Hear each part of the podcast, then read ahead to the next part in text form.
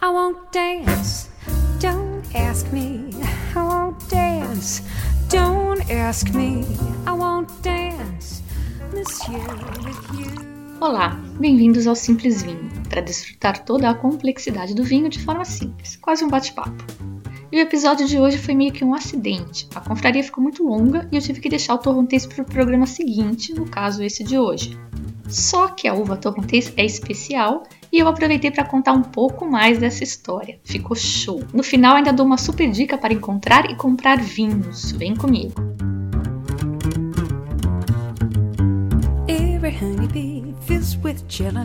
Bom, você já sabe que os programas acabaram ficando separados em Sauvignon Blanc de um lado e Torrontés do outro, mas eu espero que vocês tenham provado os vinhos juntos, porque fica mais fácil de comparar assim, diretamente. Bem diferente, não é? Provou as cegas? Tentou dizer qual era qual sem saber? É, aprender de vinhos dá um trabalhão, pesado.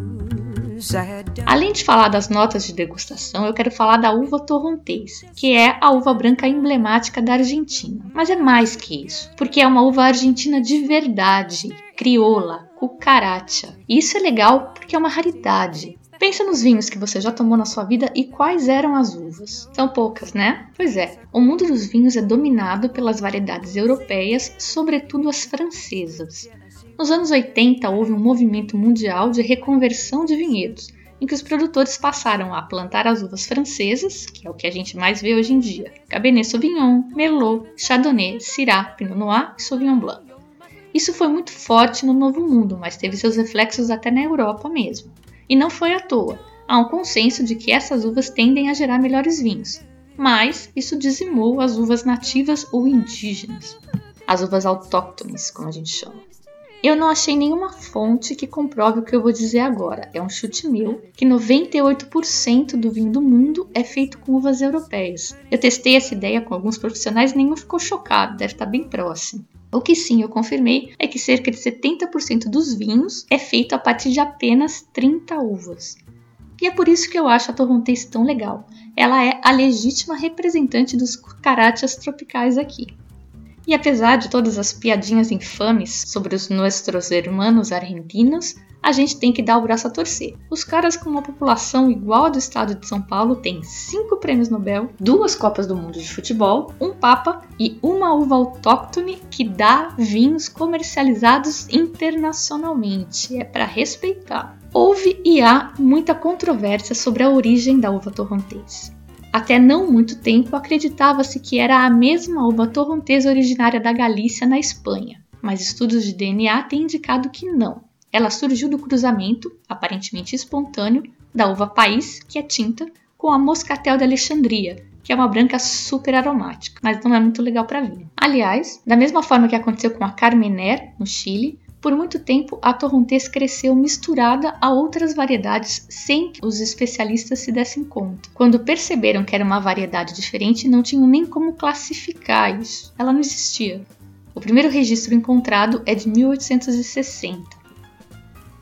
Mas olha, esse nicho e esse crescente prestígio da torrontés não caíram do céu não são frutos de trabalho duro de alguns poucos que acreditaram no potencial e aprenderam a domar essa uva, que dizem é bem complicado de trabalhar. A pioneira a investir no torrontés como varietal foi a Susana Balbo, trabalhando no norte da Argentina na região de Salta. Ela se concentrou em técnicas de manejo e redução do tempo de contato com as cascas das uvas.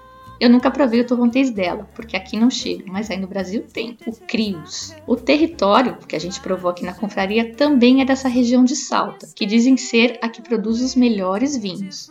De fato, na nossa confraria, o território foi o melhor. Os vinhedos de Salta, especificamente na região do Vale do Calchaquis, são os mais altos do mundo, a 3 mil metros acima do nível do mar. A altitude faz com que a temperatura média seja mais baixa e a amplitude térmica seja maior, o que é bom para a acidez, que é uma característica desejável nos brancos jovens. Há vários tipos de torrontés. Os principais são três: o riojano, san juanino e o mendocino sendo o primeiro o riojano o que é considerado o melhor, dando vinhos mais aromáticos e ricos, e é justo esse o tipo plantado em salto. Mas você nunca sabe qual é o tipo do torrontês que está tomando, ninguém diz, dizem só torrontês e pronto. Os especialistas dizem que ainda não solidificou uma identidade para o torrontês argentino. Por identidade, eu quero dizer um estilo de vinho que você pode confiar que vai ser sempre assim. Não. Tem muita gente experimentando ainda, brincando com barricas, com tempo de maceração e outras mágicas dos enólogos. Eu acredito que, como em tudo mais, é o mercado quem vai dizer. Por agora, a aposta, pelo menos para exportação, tem sido em vinhos bem frescos, ácidos, bem leves e super aromáticos. Alguns produtores também apostam em vinhos de sobremesa, tipo os Cossete Targuia, que são docinhos e mantêm uma boa acidez. É uma boa pedida também. Eu deixei um mapa das regiões vinícolas da Argentina no roteiro desse programa para ajudar a situar Assim, o torrontés é a uva branca emblemática da Argentina. A maioria dos países produtores do Novo Mundo elege uma uva como sendo a emblemática. A tinta da Argentina é a Malbec. Em 2015, a Torrontés foi a segunda variedade branca mais plantada por lá. Ela é 27% de todas as uvas brancas, muito, mas muito próximo da primeira colocada, que é a Pedro Ximénez, que é utilizada para vinhos de mesa. A minha confraria começou com o território da bodega Amalaia, Amalacha, como eles dizem aí, os, os argentinos e uruguais, que significa esperança por um milagre na língua indígena. Fica em Salta, lá no norte, eu já disse, para o lado, perto da fronteira com a Bolívia. É uma região desértica, de solo arenoso e alta, bem alta. Como eu já comentei, lá estão os vinhedos mais altos do mundo. Pertence à família Hess e foi inaugurada em 2010, novinha. A Malaya antes era só uma linha de vinhos da bodega Colomé, também de Salta, também da família Hess. E os vinhedos que produzem esse vinho estão a 1.700 metros de altitude. O território foi para mim o torrontés mais representativo da confraria. Aromas bem florais, a jasmim gerânio, uma papaya, uma promessa de doçura no nariz, mas um caráter bem seco em boca, que é típico dessa uva, que por isso mesmo é chamada pelos locais de mentirosa. Ela promete doce nos aromas, mas entrega secura no paladar. É bem fresco, ácido e leve. Para quem provou juntos o Torrontés e o Sauvignon Blanc, eu acredito que tenha ficado bem clara a diferença entre os dois. Quem não tomou junto vai ter que puxar da memória um pouquinho mais, mas ainda acho que dá para diferenciar bem. A cor é amarelo pálido com reflexos esverdeados, muito parecida do Sauvignon Blanc, mas no nariz e na boca dá para distinguir bem. É um vinho que dá para tomar sozinho no verão, assim bem refrescante, ou com uma comida bem leve e delicada. Eu sugiro um ceviche. Eu não vou me demorar muito nas notas de degustação dos outros vinhos, porque, pelo que eu vi, eles não estão disponíveis no Brasil e eu acho uma chatice quando os sommeliers ficam falando das maravilhas de um desses vinhos que eu dificilmente vou provar. Mas eu vou destacar alguns pontos que me pareceram interessantes. O Omnium, que é da Viniterra, em Mendoza.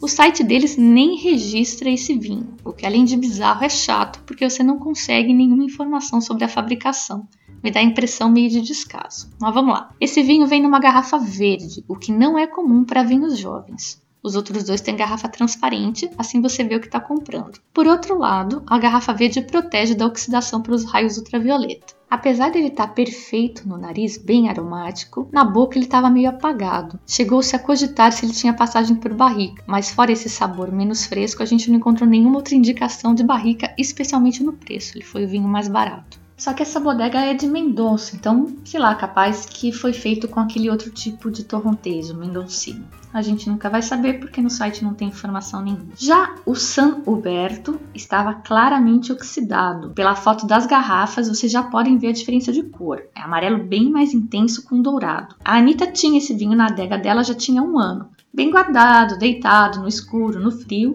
e mesmo assim o vinho não aguentou não é que tenha virado vinagre, até que dava bem para tomar, mas é um vinho que já passou seu esplendor. Ela mesma comenta que no ano passado os aromas eram puras flores e agora tinha uma nota de iodo e de oxidação e era meio que só isso. O iodo matava tudo. E tomar um vinho com cheiro de iodo, nada a ver, né? Cheiro de pronto-socorro. E quando um vinho não tem aroma, perde 80% da graça. É matemático isso, porque do que a gente sente em boca e pensa que é sabor é na verdade aroma. Sabor são só as cinco sensações: doce, salgado, azedo, amargo e umami, que é meio um aginomoto. Oxidação é um defeito e é um dos casos em que a gente recusa o vinho no restaurante.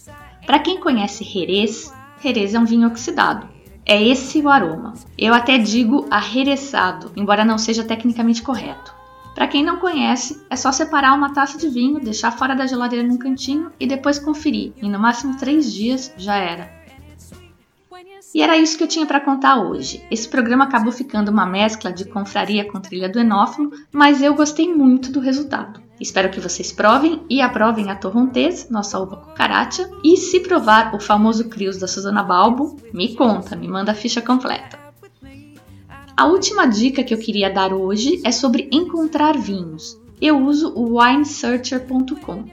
wine-searcher.com. Eu deixo o link aqui no site para vocês. Eu uso a versão web. Eles já estão começando a restringir algumas coisas para forçar a gente a migrar para a versão profissional, mas mesmo assim ainda dá bem para usar. Você coloca lá o vinho que quer ou só a uva, escolhe o país em que você está, em que você quer comprar e ele te traz uma lista das lojas em que tem esse vinho com preço, com avaliação da loja. Muito útil, melhor que um busca-pé. E aí, gostou? Tem sugestões, dúvidas? Escreve para mim no contato simplesvinho.com me ajude a tornar essa experiência ainda mais interessante para todo mundo. Você pode acompanhar os novos programas e posts se registrando aqui no site ou me seguindo no Facebook e Twitter.